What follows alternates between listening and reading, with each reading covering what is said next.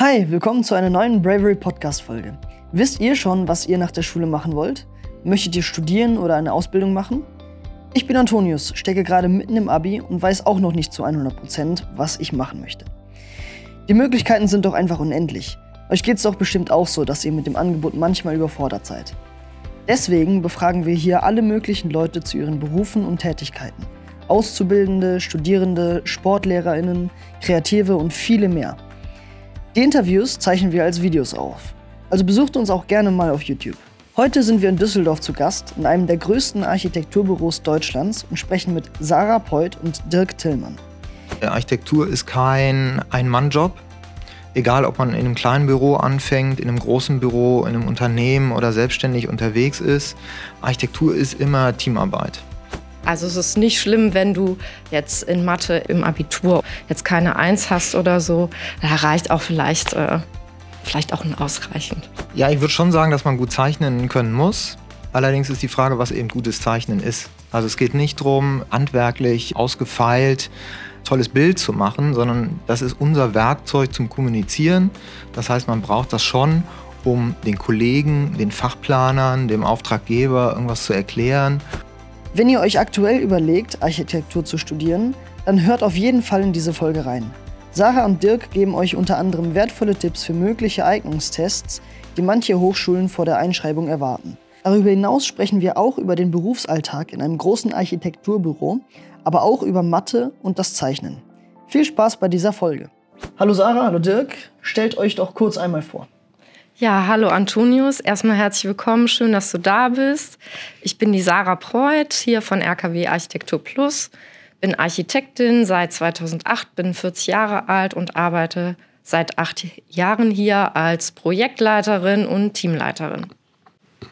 Mein Name ist Dirk Tillmann. Ich bin hier bei RKW Architektur Plus assoziierter Partner bin seit, ich glaube, 23 Jahren bei RKW, also schon ein alter Hase und bin eben auch gelernter Architekt und ja, leite hier ein kleines Team ähm, im Haus. Ihr habt schon einige auch große Gebäude geplant und gebaut und äh, ja, ich bin gespannt, was ihr mir jetzt hier über euren Beruf erzählt. Sagt doch mal, was euch genau daran so begeistert. Ähm, eigentlich, dass es jedes Mal eine neue Aufgabe ist. Also wir unterscheiden uns zur Herstellung von Automobilen, dass man die nicht ähm, einmal entwickelt und dann ähm, tausendfach, millionenfach ähm, baut, sondern wir planen jedes Mal ein Unikat. Und das, was wir planen, ist eben keine Kunst, sage ich immer, sondern ist ein Werkzeug für die Nutzer. Das heißt, es hängt immer sehr viel davon ab, was derjenige haben möchte, wie er damit umgehen möchte, was, was er braucht. Das heißt, es bedarf viel an Interaktion mit dem Nutzer, mit dem Kunden und ähm, ja, hat dann jeweils ein sehr unterschiedliches Ergebnis. Und was spielt Mathe da für eine Rolle? Jetzt als Einsteiger vielleicht die schlimmste Frage zuerst. Viele sind ja nicht so ein Fan davon, aber ähm, ja, da gehen die Meinungen auch auseinander, habe ich schon gehört. Also ich glaube, du musst jetzt kein Mathe-Studium äh, absolviert haben, um in Architektur gut zu sein. Ich glaube, wichtig ist immer so ein gutes, logisches äh, Denken ist immer von Vorteil in jedem Job und bei Architektur halt auch. Und ähm, da geht es aber eher um ja, ein grundlegendes Verständnis. Also es ist nicht schlimm, wenn du jetzt in Mathe in der, zum Beispiel im Abitur oder so, jetzt keine Eins hast oder so. Da reicht auch vielleicht, äh, vielleicht auch ein ausreichend. Aber zeichnen muss man auf jeden Fall können, oder? Ähm, ich glaube das auch nicht unbedingt. Also ähm, zum Beispiel bei mir ist es so, dass ich auch erst während des Studiums gut zeichnen gelernt habe. Ähm, auch nicht so wie einige Leute, die wirklich sehr schön und sehr exakt 3D ähm, skizzen können. Also während des Studiums machst du zum Beispiel viel Freihandzeichnen. Und ich glaube, es geht eher darum, ein gutes räumliches äh, ja, Denkvermögen zu haben. Oder was meinst du, Dirk? Ja, ich würde schon sagen, dass man gut zeichnen können muss. Allerdings ist die Frage, was eben gutes Zeichnen ist. Also es geht nicht darum, ähm, handwerklich ähm, ausgefeilt ähm, ein, ein, tolles Bild zu machen, sondern das ist unser Werkzeug zum Kommunizieren. Das heißt, man braucht das schon, um den Kollegen, den Fachplanern, dem Auftraggeber irgendwas zu erklären und was zu vermitteln. Und deswegen ist das Zeichnen einfach ein Handwerkszeug, was dieses räumliche Verständnis braucht und was eben ähm, ja, das widerspiegeln kann, was man im Kopf hat. Weil das in Worte schwer zu fassen ist oftmals, ja, in Zahlen noch weniger. Und damit kommt dann auch die Mathematik wieder ins Spiel. Auch da geht es nicht darum, die Formeln zu können, sondern eben die Zusammenhänge zu verstehen. Und ähm, Herleitungen äh, hinzubekommen. Und das findet sich dann in der Architektur auch wieder. Und das auch im Zeichnen. Das ist also auch ein bisschen Learning by Doing dann während des Studiums? Ja, das Studium, also zu unserer Zeit, das ist ja jetzt doch drei Tage her, ähm, war wirklich sehr, sehr selbstständig. Das, was in Schule heute fehlt, was in vielen Studiengängen heute noch fehlt oder wo man auf dem Weg dahin ist, das ist im ähm, Architekturstudium schon so. Also man lernt durch Fehler.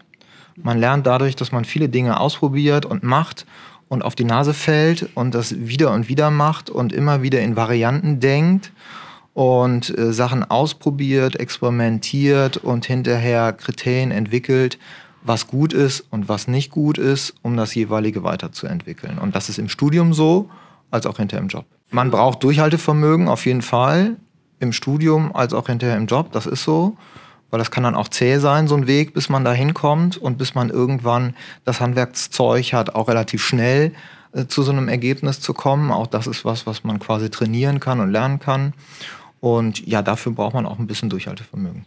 Und für welchen Typ ist das dann noch was? Also natürlich ist das jetzt eine, ein Aspekt, den man mitbringen sollte, aber für welchen Typ Mensch könnte man das jetzt empfehlen hier, so ein Architekturstudium? Also ich glaube, eine Begeisterung für ich sage jetzt mal ganz grob Design oder auch Technik. Also es vielleicht so ein bisschen zweigeteilt. Ne? Also, oder der Job ist ja auch sehr vielfältig.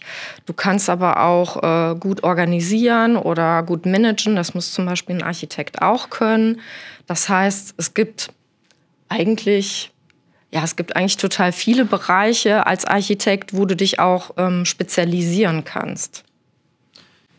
Teamgeist ist sicherlich noch ganz wichtig, weil Architektur ist kein Ein-Mann-Job. Egal, ob man in einem kleinen Büro anfängt, in einem großen Büro, in einem Unternehmen oder selbstständig unterwegs ist. Architektur ist immer Teamarbeit. Also mit anderen Architekten, mit dem Auftraggeber, mit den vielen Fachplanern, die es da gibt. Und deswegen ist ähm, als Grundvoraussetzung schon auch eine, dass man in der Lage ist, in einer Gruppe zu arbeiten, sich auszutauschen und auch im Zweifel mal einen Kompromiss zu finden und auch mal einen Schritt zurückzugehen und nicht an ja so seine Meinung als äh, die einzig wahre da voran hat. Also für Einzelkämpfer ist Architektur nichts.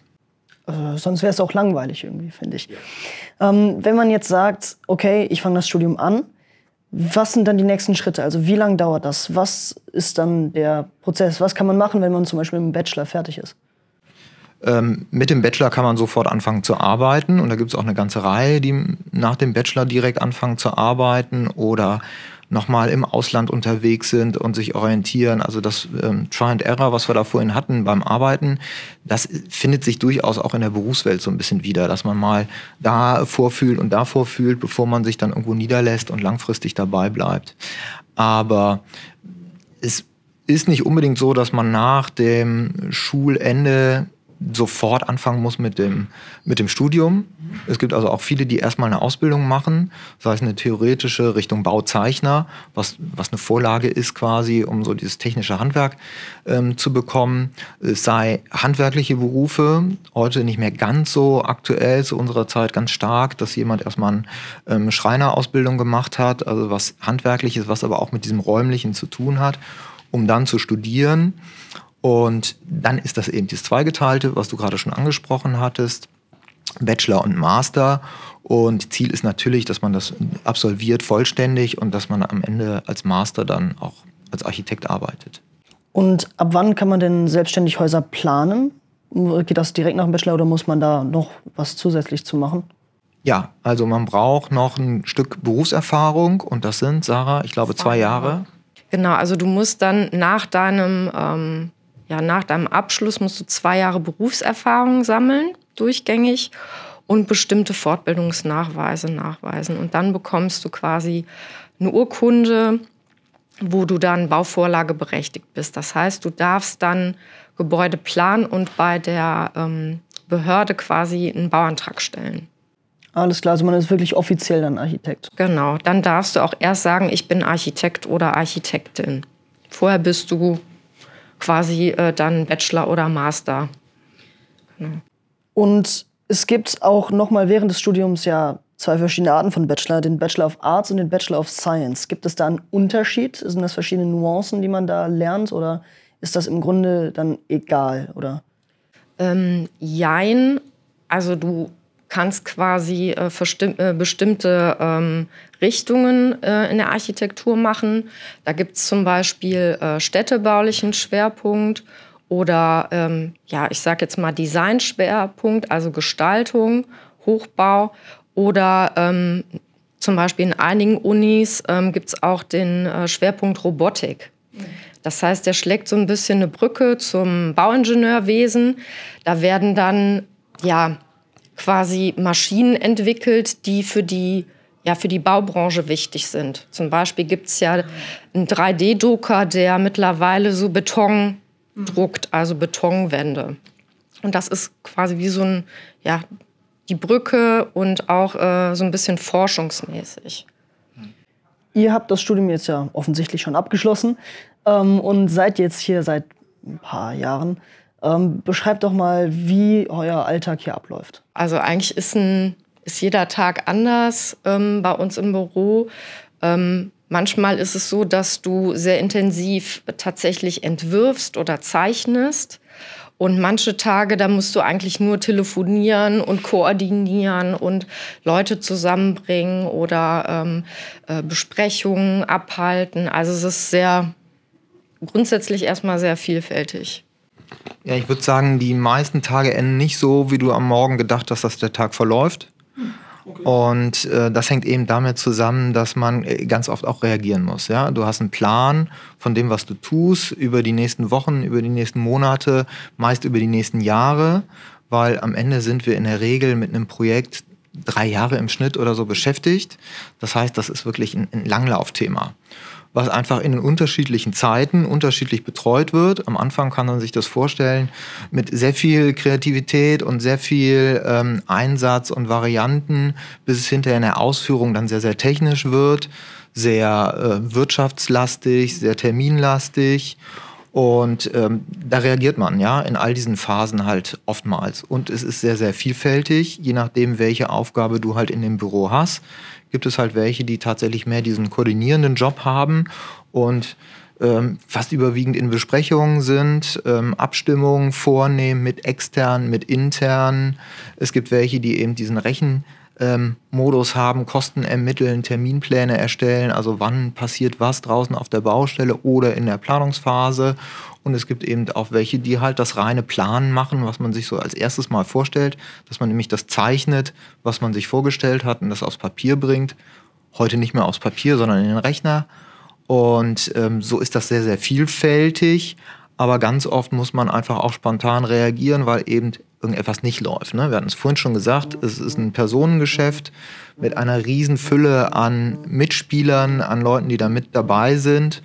Und je mehr da mit dabei sind, umso eher gibt es da auch mal was, was nicht so läuft wie geplant. Und da muss man reagieren. Man kann aber schon so ein Projekt in mehrere Phasen einteilen? Oder wie, wie, wie geht man daran normalerweise? Ja, tatsächlich hat ein Projekt immer ja, mehrere unterschiedliche Phasen. Das beginnt damit, erstmal ein Projekt zu bekommen. Das heißt, man muss sich bewerben durch ein Angebot, durch einen Wettbewerb. Das ist ein klassisches Verfahren, wo einfach mehrere Architekten anbieten und eine Idee entwickeln und dann hinterher ausgesucht wird, welches davon ähm, weiterverfolgt wird und damit welcher Architekt den Auftrag bekommt. Das ist also immer ein kleiner Wettstreit, wo es bei uns aber immer nur einen Sieger gibt und keine ähm, 1, 2, 3 Treppchen. Und wenn der Auftrag da ist, geht es in die eigentliche Planung. Dann geht es ganz viel darum, was im Detail notwendig ist, welche Funktionen das Gebäude haben muss, welche Qualitäten das Gebäude haben muss, wie man es schafft, dass es nachhaltig ist ähm, wie man es schafft, dass es langlebig und beständig ist, dass es auf dem Markt gut ankommt, weil die meisten Gebäude müssen auch vermarktet werden, müssen also auch ihren eigenen Wert irgendwo darstellen und zeigen. Das ist diese Planungsphase. Dann gibt es die rechtliche Phase, die Sarah schon angesprochen hat, mit dem Einreichen eines Bauantrages. Das heißt, es gibt von staatlicher oder städtischer Ebene immer die Zulassung, ein solches Gebäude auch bauen zu dürfen. Und das ist dieser rechtliche Schritt. Und der nächste Schritt ist, dass man dann die Planung so weit aufzäumt, dass sie draußen auf der Baustelle umsetzbar ist. Also in Pläne, nicht mehr zum Verkauf der Idee, sondern für den Handwerker vor Ort, der weiß, wie er die Steine setzt, wie er schalen muss, um Beton einfließen zu lassen und draußen auf der Baustelle das umsetzt. Und da enden wir nicht, sondern da beginnt dann unsere Begleitung auf der Baustelle, dass wir auch das koordinieren, kontrollieren, prüfen und auch regeln. Und auch da kann man sich gut vorstellen, je größer so ein Projekt, umso mehr Mitspieler, umso mehr unterschiedliche Firmen, ist auch da wieder Reagieren angesagt, dass man guckt, dass einer nicht funktioniert, wie ersetzt man den, ähm, wie schließt man die Lücke, um eben im gedachten Terminplan, in der Zeit und auch in den Kosten das Gebäude hinterher fertigzustellen. Man ist also in der letzten Bauphase so ein bisschen der Organisator der Baustelle oder wie darf ich das verstehen? Ja, da gibt es auch verschiedene Systeme, aber ja, man ist der Organisator der Baustelle.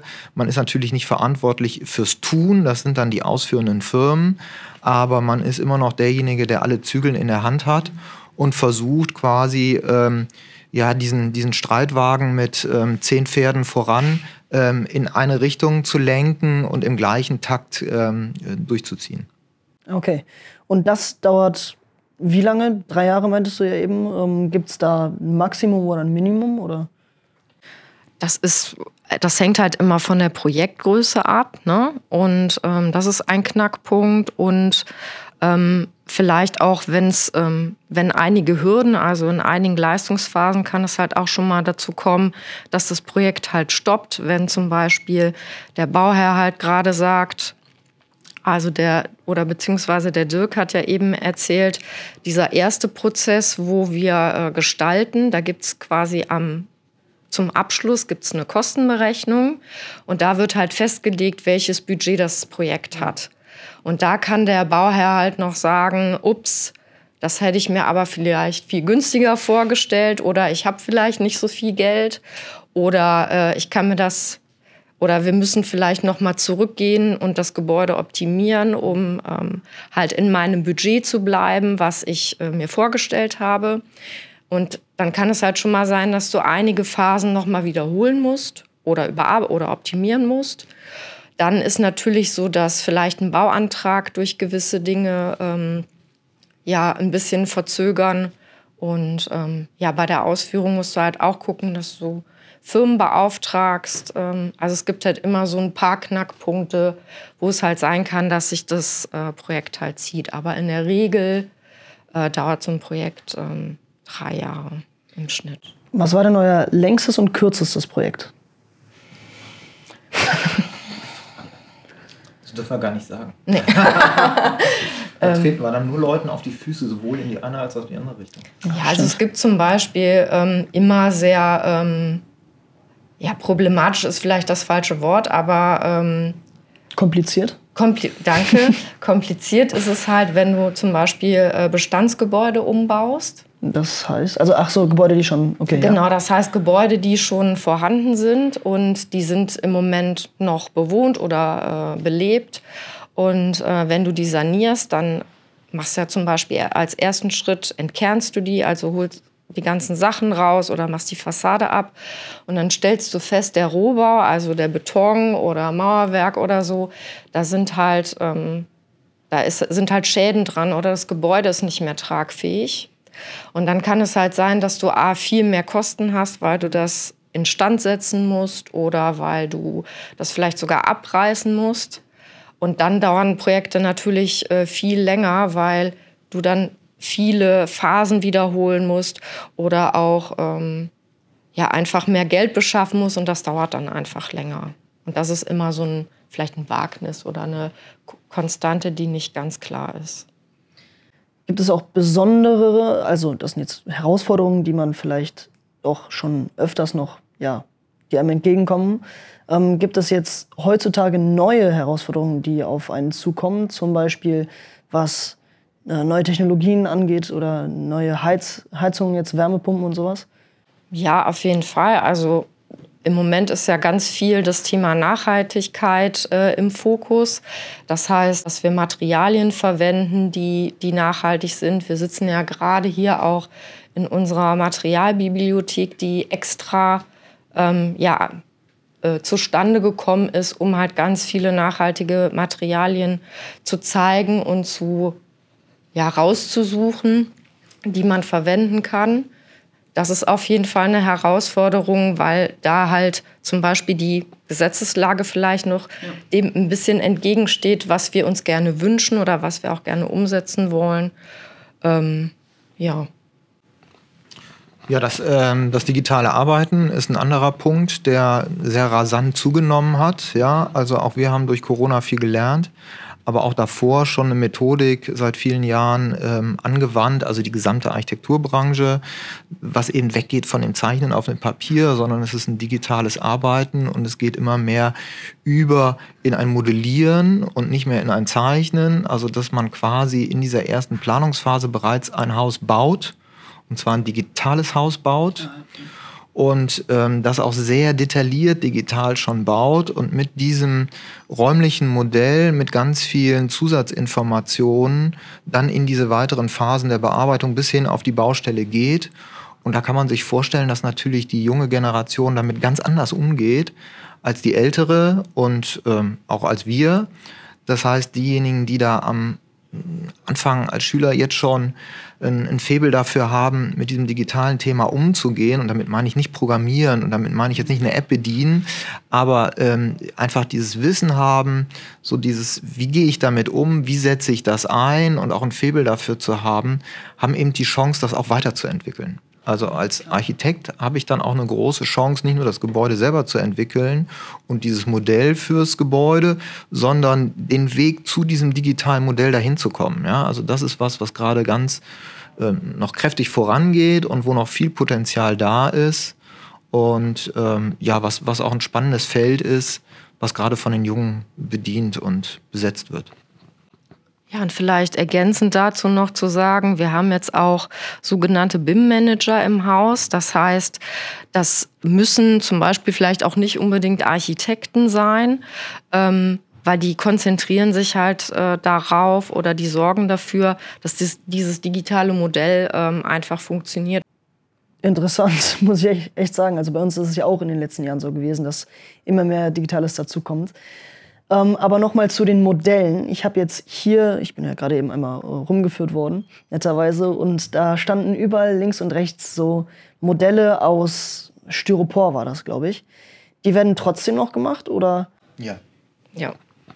Ja, das sind tatsächlich ähm, Werkzeuge wie das ähm, Zeichnen und das Skizzieren, weil letztendlich sprechen wir ja über räumliche Strukturen in der Architektur und die kann man sich einfach am besten vorstellen, wenn man sie auch mal in der Hand hat und wenn man sie mal dreht und macht und das abseits vom Bildschirm. Ja, wir kriegen das ganz schnell hin, im Bildschirm auch ein 3D-Modell zu haben, auch mit einer 3D-Brille durch ein Gebäude durchzulaufen und sich das anzugucken, ähm, auch wie es hinterher fertig ist mit Oberflächen. Aber nichts ersetzt es dieses handwerkliche Tun mit einem dicken Bleistift und genauso eben mit einem Styrodur-Modell ähm, oder einem Holzmodell oder wie auch immer, so diese ersten Proben zu machen. Und damit ist man einfach auch ganz schnell. Ja, da macht man ganz schnell zack, zack, zack, 20 Modelle und wirft davon ähm, 15 weg und weiß, in welche Richtung man weiterläuft. Und die ganze Verzierung, die dabei ist, zum Beispiel habe ich äh, unten auch auf ganz vielen Modellen so äh, Pools auf Dachterrassen gesehen. Äh, und da habe ich mich gefragt, hm, das sieht man ja nicht überall. Wird das auch wirklich dazu gebaut, was dann außenrum äh, auch modelliert wird? Naja, es kommt immer darauf an, ähm, welchen Stand so ein Modell hat. Ja? Also das sind dann logischerweise nicht diese Arbeitsmodelle, sondern das sind dann eben Vermarktungs- oder Verkaufsmodelle, klar. Und wenn man dann den Pool inhaltlich mitverkauft, wird er auch gebaut. Okay, aber muss nicht zwingend. Nein, es muss das nicht sieht, sein. Sieht gut aus einfach. Naja, ein Pool muss nicht sein, ja, aber ähm, die Frage ist ja für welche Aufgabe. Also wir haben noch keine Schule gebaut mit Pool. wir bauen jetzt. Schulen mit ähm, ähm, Schulhöfen oben auf dem Dach, ja, und begrünten Dachflächen in der fünften Etage. Also das ist dann schon ähm, noch weit kein, kein Pool, aber das ist eben anders, als man sich das vielleicht vorstellt. Pool ist dann vielleicht eher für den Wohnungsbau, aber da ist das jetzt auch nicht unüblich, würde ich sagen. So eine Schule hätte ich gern. Ähm, ja, zurück zur Schule und zum Studium. Äh, könnt ihr noch mal ganz knapp zusammenfassen, was für äh, Zugangsvoraussetzungen man für das Studium braucht? Ja, das ist ein, ähm, ist ein bisschen unterschiedlich, auch äh, von Hochschule zu Hochschule. Einige haben äh, neben zum Beispiel Numerus Clausus noch ähm, einen Einstellungstest, also wirst du halt eingeladen, musst zum Beispiel, ich weiß nicht, ob das heute noch so ist, also zu meiner Zeit war das noch so, ähm, da musst du halt ein paar ähm, ja, Materialien mitbringen ne? und dann musst du einen, einen Entwurf machen und dazu ein Modell bauen, also so wie, wir das, wie du das eben gesehen hast. Ne? Ähm, genau, und dann einige haben so Tests äh, auch, ja, das sind, glaube ich, die, die gängigen oder so eine Mappe, die du abgeben musst. Genau, das war es noch. Ähm, ja, wo du zum Beispiel Zeichnungen oder Entwürfe, Designs, äh, alles Mögliche halt einreichen kannst. Ob das jetzt rein künstlerisch ist oder ent entwurfstechnisch. Ähm, ja. Habt ihr da Tipps für die Eignungstests und oder die Mappe? Ja, tatsächlich gibt es ähm, wirklich so Vorbereitungskurse für so eine Mappe. Und es gibt auch immer die Möglichkeit, an den Fachhochschulen, in den Fachschaften sich mal ähm, alte Mappen anzugucken und zu gucken, was, was wurde denn da so eingereicht. Das, was ich noch immer mitgenommen habe, ist, es geht auch da ähm, nicht um ein tolles Bild, ja, was ich mir an die Wand hänge, sondern es geht um das Verständnis, was Räumliches umzusetzen, was Räumliches überhaupt mal wahrzunehmen. Ja, also nicht jeder ist in der Lage, eine Raumsituation auch wirklich zu begreifen im wahrsten Sinne des Wortes und die dann wiederum quasi aufs Papier zu bringen und zu vermitteln. Und das ist das, worum es geht. Also man will vielleicht auch eine Handschrift sehen, man will sehen, dass man eine Persönlichkeit hat mit einer Handschrift in diesem Zeichnen, in dem Skizzieren und dass man das umsetzt.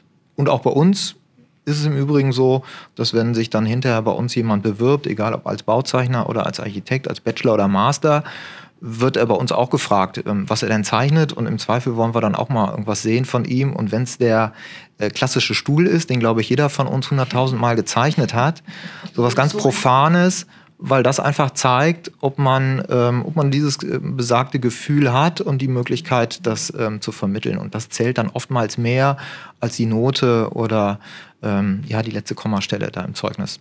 Das ist ja dann doch auch eine Stilfrage, oder? Ja, eben weniger der Stil, sondern eher das, das, das Handwerk. Ne? Handwerk und Handschrift. Eben als Stil würde ich ja jetzt eher einen künstlerischen Duktus oder so bezeichnen. Da geht es wirklich eher darum, kriege ich das hin, dass ich was zeichne, dass man sieht, okay, der Stuhl steht auch und der kippt nicht um. Der hat auch eine gerade Sitzfläche und ähm, man bekommt einen räumlichen Eindruck davon, dass das funktioniert.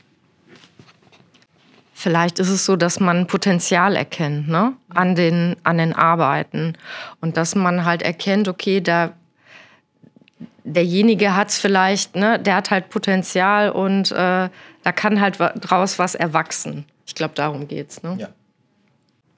Ja, das ist auch das Wichtigste. Ähm, kann man auch ohne Abitur studieren? Also bei Hochschulen mit NC ist es natürlich schwierig, aber gibt es auch andere? Oder vielleicht mit einer, mit einer Ausbildung? Also ich glaube, dass man tatsächlich Quereinsteiger sein oder man kann vielleicht kein Architekt sein, der Bauvorlage berechtigt ist, aber es gibt, glaube ich, viele Quereinsteiger, die ähm, vorher Handwerker waren, äh, lange Zeit und dann ins Baumanagement wechseln. Das heißt also mithelfen, die Baustelle zu organisieren. Das funktioniert gut, aber nicht studieren. Genau. Alles klar. Ja, also das Studium ist nach meinem Kenntnis nur, ja, das Studium ist nach meinem Kenntnis nur mit einem mit einer Hochschulreife eben Oder machbar. Fachhochschulreife. Fachhochschulreife, genau. Ja. Und dann gibt es ja verschiedene Hochschulen, eben Fachhochschulen, allgemeinbildende Hochschulen und die unterscheiden sich auch sehr. Die haben auch unterschiedliche Handschriften und unterschiedliche Schwerpunkte. Man kann aber auch noch zwischen Abi und Studium eine Ausbildung schieben. Ähm, Ja. Ist das möglich? Ist das vielleicht sogar empfehlenswert? Ja, wie gesagt, früher war das wirklich ähm, ein sehr häufig gegangener Weg. Heute lernen wir kennen, dass die jungen Leute direkt auch ein Studium machen und dann kommen und dementsprechend aber sehr, sehr jung dabei sind. Also in meinen Augen schadet das nie, erst noch mal was anderes zu machen, was handwerkliches und damit auch noch mal ein Stückchen zu reifen. Ähm, nicht fürs Studium, aber um dann in das eigentliche Berufsleben einzusteigen. Ja, genau. Also zu unserer Zeit war es eher noch so, dass man gesagt hab, hat, ähm, ihr solltet möglichst mindestens zwölf Semester studieren tatsächlich. Auch weil man während des Studiums halt ähm, ja dann einfach noch mehr mitbekommt und ähm, auch einfach gereifter ist, diesen Entwurfsprozess ähm, ja besser zu durchlaufen, besser zu begreifen. Ja. Und ich würde vielleicht nochmal empfehlen, vorher wirklich ein ausgiebiges Praktikum zu machen in einem Architekturbüro, weil das Studium tatsächlich nochmal anders ist als das tatsächliche Doing hinterher im Büro. Das unterscheidet sich sehr, sehr. Wir hatten es ja am Anfang. Das Studium ist sehr frei und ähm, ist ein tolles Studium, ist, weicht aber tatsächlich vom Alltag hinterher deutlich ab. Und deswegen, wenn man dann erst am Ende des Studiums feststellt, dass es nicht das Richtige für einen ist, ähm, dann hat man einfach ähm, viele Jahre intensiv was Gutes gelernt, ähm, vielleicht aber nicht so ganz zielorientiert. Okay, das ist auf jeden Fall wichtig, vorher zu wissen. Ähm, in diesen zwölf Semestern kommen ja verschiedene Themenblöcke dran. Was sind denn da die wichtigsten Themen oder vielleicht auch ja, die interessantesten Themen? Ich glaube, das Interessanteste ist natürlich das eigentliche Entwerfen, also das Handwerkszeug zu erlernen, wie man entwirft ähm, natürlich auch über die Vergangenheit, also wie früher entworfen wurde, wie früher die Gebäude waren, also die Historie der Architektur und die ähm, Baugeschichte. Natürlich gehört dazu auch das Baurecht, ja, also was ist, was ist möglich, was ist nicht möglich, genauso wie Statik angerissen wird, dass man Grundverständnis hat dafür, was brauche ich, damit ein Gebäude trägt und damit es steht und weitere Fachdisziplinen. Aber der Schwerpunkt ist sicherlich das, also in meinen Augen das Thema der Gestaltung, weil man da sich wirklich Zeit nehmen kann und intensiv wirklich daran feilen kann und ausprobieren kann. Diese technischen Dinge, die erlernt man auch hinterher immer noch ganz gut, so im Doing selber und im Alltag. Aber ähm, eine Entwurfsqualität, die braucht ein bisschen Zeit eventuell und ein bisschen auch Begabung. Und dementsprechend ist das eigentlich die spannende Aufgabe im Studium. Und welche Möglichkeiten hat man dann danach, abgesehen vom Arbeiten in so einem großen Büro? Nach dem Studium hast du halt die Möglichkeit, äh, ja, mit deiner oder halt auch ohne Spezifizierung ähm, entweder direkt in ein Büro einzusteigen, in ein großes oder in ein kleineres Büro. Ähm, bei kleineren Büros ist es häufiger so, dass du viele oder äh, alle Leistungsphasen machst. Also es ist häufiger so. Bei uns ist das auch so in, in Teilen. Du kannst dich aber auch zum Beispiel auf eine Leistungsphase auch spezialisieren innerhalb des Hochbaus. Ähm, ja, wie gesagt, selbstständig machen kannst du dich halt erst mit dieser Bauvorlageberechtigung. Ähm, und ähm, ja, du kannst halt auch in, zum Beispiel direkt ins Baumanagement gehen. Das heißt, du machst direkt, bist direkt bei den, ja, bei der Baustelle, machst halt eher ähm, äh, Baustellenteam, Baustellenorganisation oder du gehst halt äh, in, eher ins Entwerfen, dann ist es sehr ja, gestalterischer Schwerpunkt. Ja. Was war denn euer erstes Projekt und wie ist das gelaufen? Uh, mein erstes Projekt war eine, ähm, eine Villa am Rheindeich hier in Düsseldorf. Und der Bauherr war sehr ähm, reich, der wollte sogar ein Auto ins Wohnzimmer fahren lassen. Und das hat halt geendet damit, dass er bankrott gegangen ist. Oh. Und das wurde nicht gebaut. Das wurde nachher zwangsversteigert. Das, äh, also wir hatten den Bauantrag gemacht. Mhm. Und ähm, ja. Das ganze Vorhaben wurde dann. Das ganze Vorhaben wurde okay. dann gekippt. Genau.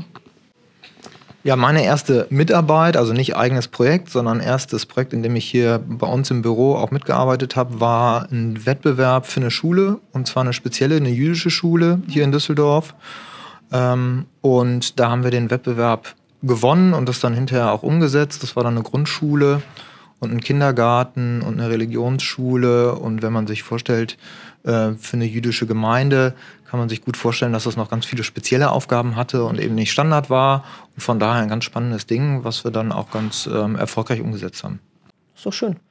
Ähm, ihr wart aber beide nicht direkt hier in diesem wirklich großen äh, ja, Komplex. Ähm, ihr habt auch ein bisschen Erfahrungen in kleineren Büros, kann ich mir vorstellen. Könnt ihr mal so. Nein. Okay, nicht, aber. Ähm, ich bin direkt hier gestartet. Könnt ihr trotzdem mal versuchen, ein bisschen ein großes Büro und ein kleines Büro zu vergleichen und äh, ja, die Vor- und Nachteile ja, euch anzugucken? Also ich war halt vorher in einem kleineren Büro. Das hat gestartet mit vier Personen tatsächlich. Und ähm, ja, der Unterschied war, kann man vielleicht auch nicht so ganz miteinander vergleichen, weil ich halt Berufsanfänger äh, damals war und als ich nach hier gekommen bin, halt nicht. Ähm, und da war es schon so, dass du mehr ins kalte Wasser äh, geworfen worden bist, weil es gab halt einfach niemanden, der deine Arbeit oder der dich so intensiv betreuen konnte. Ähm, und deswegen, ja, muss ich halt einfach ran. Aber da lernt man ja natürlich auch was bei. Da habe ich sehr viel beigelernt, das wollte ich gerade sagen. Sehr gut, dass du das äh, schon ja, erahnt hast. Ähm, ich habe sehr viel gelernt. Ich habe auch Bauleitungen da gemacht und ähm, das muss ich halt auch sagen, ähm, das kostet zwar viel Nerven, aber es lohnt sich, weil man viel lernt und weil man auch ehrlicherweise ähm, tatsächlich nette Leute kennenlernt und auch viel mit denen in Diskussionen kommt und äh, mit denen auch gute Lösungen erarbeiten kann. Das, ja, das war sehr positiv. Das ist also eine persönliche Entscheidung ein bisschen. Auch, was man präferiert? Ja, das kann man so sagen und natürlich auch, was, was, welche Möglichkeiten überhaupt zur Verfügung stehen, ja, einen Platz zu bekommen. Zu unserer Zeit war das eher Mangelware, ja. Also als ich noch ähm, damals Diplom hieß das gemacht habe, ähm, war man tatsächlich froh, einen Platz zu bekommen. Heute ist das anders, ja. Da bewerben nicht ähm, die Absolventen sich bei uns, sondern wir uns bei den Absolventen. Das ist Stand heute. Das heißt aber nicht, dass das morgen und übermorgen auch noch so ist. Das sind immer Wellen und verändert sich immer wieder. Und dementsprechend ist dann eben auch die, die Wahlmöglichkeit ne, da. Und ja, viele, die studieren, haben vor Augen, dass sie dann irgendwann auch selbstständig sind. Das ist, glaube ich, bei ganz vielen ein großes Ziel. Und da kriegt man natürlich am ehesten in dem kleineren Büro auch nochmal ein Gefühl dafür, was das bedeutet, was es einfach auch über den Tellerrand hinaus bedeutet, wirtschaftlich ein Büro zu führen und ähm, ja, das ganze Jahr über dann auch ein Einkommen zu realisieren und sicherzustellen. Ähm, das geht auch in dem großen Büro, logischerweise aber dann in anderen Funktionen und anderen Positionen. Und das habe ich eben vergessen zu fragen, wenn ein Projekt abgeschlossen ist, wie geht es dann weiter zum nächsten? Ist man dann im gleichen Team nochmal zusammen oder ähm, sucht man sich dann einfach was Neues? Also zum einen ist es so, wenn ein Projekt abgeschlossen ist, dann laufen in der Regel schon die nächsten zwei, drei Projekte längstens. Ja, also man hat nicht ähm, die Ruhe, wirklich ein Projekt äh, von vorne zu machen mit dem ersten ähm, Bleistiftstrich und hinterher den Schlüssel zu übergeben und dann noch ein halbes Jahr zu gucken, dass das Gebäude gut funktioniert und läuft schön, und dass ne? die Technik äh, am Rennen ist. So ähm, erwartet das eigentlich jeder Bauherr zu Recht, ja. Ähm, Dazu fehlt aber äh, am Ende die Zeit. Das heißt, es laufen schon, schon längstens Projekte. Und ich hatte ja gesagt, wie man da dran kommt, ne? indem man sich da bewirbt, indem man Angebote macht. Und das heißt, man hat schon vorher diese Phasen, diese Angebote zu machen und und zu stellen, um dann das Folgeprojekt zu haben. Und oftmals ändert sich dann auch so ein Team, weil logischerweise dann vielleicht andere schon damit begonnen haben und dann wird das Team aufgebaut, weil je nachdem, in welcher Phase man da unterwegs ist, braucht man auch unterschiedlich viel Mitarbeiter, sodass so ein Team mal aus nur einer Person besteht, mal aus zehn Personen besteht. Und das kann sich dann auch im Laufe des Projektes einfach ändern und verändern. Okay, dann haben wir das jetzt auch abgehakt. Ähm, wie sieht es denn mit der finanziellen Lage aus? Was ist so das Einstiegsgehalt, wenn man frisch aus dem Studium kommt und anfängt? Kann man das heute noch sagen? Könnt ihr das sagen?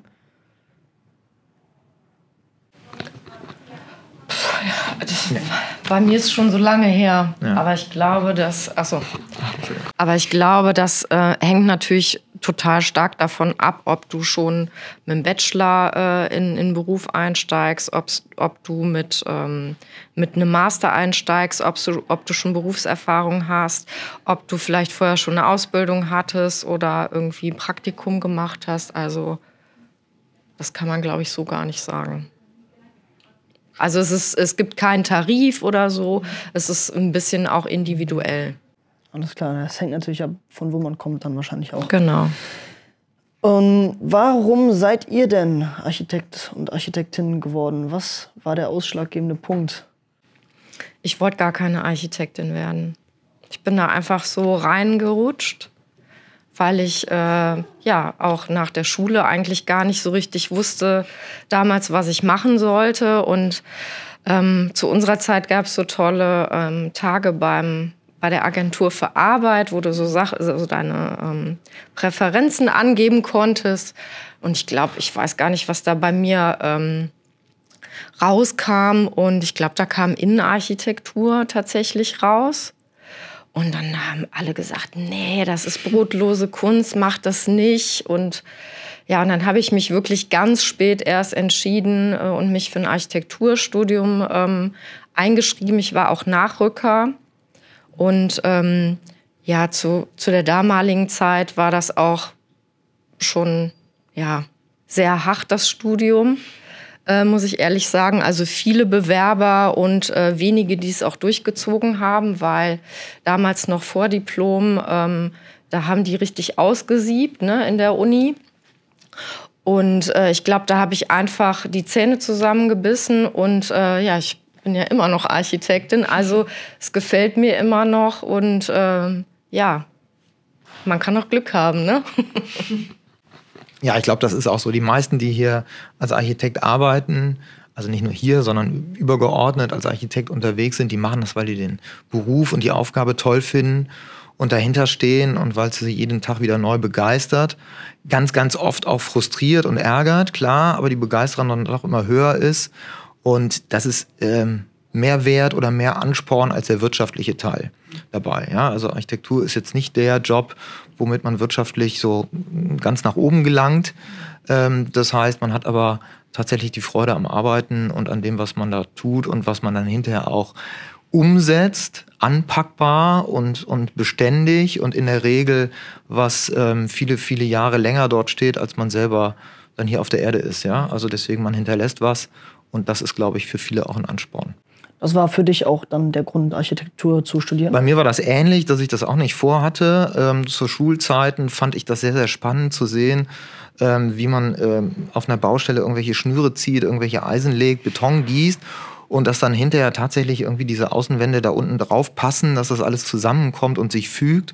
Und ähm, dass man das tatsächlich schafft, ähm, dieses komplexe Teil zusammen zu planen, dass das hinterher ein Stück war. Das war für mich tatsächlich ähm, ja, ein Stück weit unvorstellbar oder sehr, ähm, sehr, sehr weit weg. Und es waren mehrere bei mir aus der Schule, die gesagt haben, wir wissen nicht so richtig, wo es hingeht. Und haben gesagt, komm, wir probieren es einfach mal aus. Und so bin ich da hängen geblieben. Ja, ist doch, aber in dem hast du auch Spaß jetzt immer noch. Ich habe immer noch Spaß und deswegen bin ich da. Das freut mich. Ähm, könnt ihr vielleicht ein bisschen prognostizieren, was sich, wie sich die Arbeitswelt in dem Bereich vielleicht entwickeln wird, wenn man jetzt anfängt zu studieren und dann später äh, fertig ist? Das ist sehr schwer zu sagen, weil es immer, immer schneller wird. Ja, also ähm, Bauen hat sich eigentlich über die letzten Jahrhundert, Jahrzehnte eigentlich wenig entwickelt, sage ich immer, weil wenn man sich anguckt, wie die Gebäude eben vor 100 Jahren aussahen, ähm, auf Stein ähm, aufgemauert, dann wird das an vielen Stellen heute immer noch so getan. Aber gerade in der letzten Zeit tut sich unheimlich viel nochmal in Hinblick, wie man arbeitet, das Thema Digitalisierung, das Thema. Nachhaltigkeit, was du vorhin angesprochen hast, Sarah, ähm, wo jetzt alle bemüht sind, nachhaltig zu bauen, zu planen und zu bauen und zu realisieren, aber natürlich, dass auch eine Haltung bedarf und eine Idee, was denn überhaupt nachhaltig ist. Und deswegen wird sich da ganz, ganz viel noch tun und es wird sich über die beiden Punkte auch noch mehr tun, aber Dinge, die wir heute noch gar nicht kennen. Also diese beiden Themen sind so schnell quasi gekommen und werden so schnell jetzt bedient, dass ich mir sicher bin, dass auch die nächsten Themen ähm, wie Mobilität dazukommen, wie ähm, das räumliche Arbeiten, das Thema Trennen von Wohnen und Arbeiten oder nicht trennen, werden Themen sein, die kommen und ähm, das Thema Innenstädte, Veränderung, also das ganze Thema Handel und das Einkaufsverhalten wird sich ändern, noch mehr, als es sich sowieso schon geändert hat. Das heißt, da werden ganz viele Aufgaben noch auf uns zukommen und Entwicklungen und Veränderungen, die ich zumindest nicht in der Lage bin, vorherzusagen. Muss man dann gucken muss man dann darauf reagieren und Antworten finden. Und genau das ist eben das Spannende dass wir dann eben neue Aufgaben haben und neue Felder haben, wo wir Aufgaben ähm, suchen und finden werden. Ja. Aber natürlich ist das Thema, das ist auch schon angesprochen, mit Bestandsgebäuden umzugehen, also nicht alles sofort abzureißen und neu zu bauen, sondern eben Umgang, verändern von bestehenden Gebäuden, Gebäude aber auch so planen, dass sie veränderbar sind, werden Kernpunkte sein, die uns noch ganz lange jetzt beschäftigen. Werden wir dann sehen. Ich bin gespannt. Ihr wahrscheinlich auch. Ähm, eine wichtige Frage noch heutzutage. Ähm, ich habe hier, als ich eben durchgegangen bin, ja ein relativ gleiches Verhältnis zwischen Männern und Frauen gesehen. Zieht sich das durch oder, oder ist das hier besonders? Ich würde sagen, das zieht sich durch, Sarah. Mhm. Ja, genau. Also ähm, auch bei den Einschreibungen in den Hochschulen ist es sogar Tendenz eher so, dass sich ähm, überdurchschnittlich mehr Frauen ähm, einschreiben als Männer. Also es hält sich so ungefähr die, die Waage, aber die Tendenz ist eher so, dass der Frauenanteil steigt. Und ähm, ja, das ist auf jeden Fall ja, schön, dass wir so eine gute Durchmischung haben hier und überall, ähm, weil da natürlich auch mal ein ganz anderer Input noch reinkommt. Ähm, ja. Habe ich nichts hinzuzufügen. Könnt ihr denn vielleicht noch abschließend ein paar Tipps an äh, Schulabgänger formulieren und Schulabgängerinnen? Ja, also ich würde immer natürlich sagen, äh, traut euch und äh, haltet durch. Ähm, es, es kann nur besser werden. Also es wird auch mit dem Studium ist vielleicht am Anfang ein bisschen hart, aber äh, es lohnt sich dran zu bleiben und einen langen Atem zu haben, weil ähm, ja am Ende das Ergebnis ist immer toll. Und dann sind auch immer viele äh, stressige Situationen oder so vergessen. Das ist sowohl im Studium so als auch nachher bei der Arbeit als Architekt. Ähm, und vielleicht ausprobieren, ja. Also bereits jetzt in der Schulzeit Praktikas machen und vielleicht nicht nur eins, weil das erste ist vielleicht unglücklich gewählt oder hat eine unglückliche Aufgabe, wo man gerade im Büro ist. Das heißt, mehrere Praktikas machen, ausprobieren auch mal in die Hochschulen gehen, die auch Tage der offenen Tür haben, sich Arbeiten angucken. Auch Abschlussarbeiten an den Hochschulen werden in der Regel an offenen Tagen präsentiert, sodass man sehen kann, worauf wird dort hingearbeitet und auch die Fachschaften ansprechen. Dann sage ich vielen, vielen Dank. Es hat mir großen Spaß gemacht. Es war sehr interessant. Das war's auch schon mit dieser Folge. Falls ihr noch Fragen habt, schreibt uns entweder über Instagram oder per E-Mail an wunsch at bravery-reports.de. Ihr könnt uns auch gerne schreiben, wie es euch im Studium ergeht, falls ihr schon drin seid. Wir freuen uns, wenn ihr den Bravery Podcast bewertet. Das hilft uns sehr, gefunden zu werden und noch mehr Leute zu erreichen. Vielen Dank fürs Zuhören. Ich freue mich aufs nächste Mal. Euer Antonius.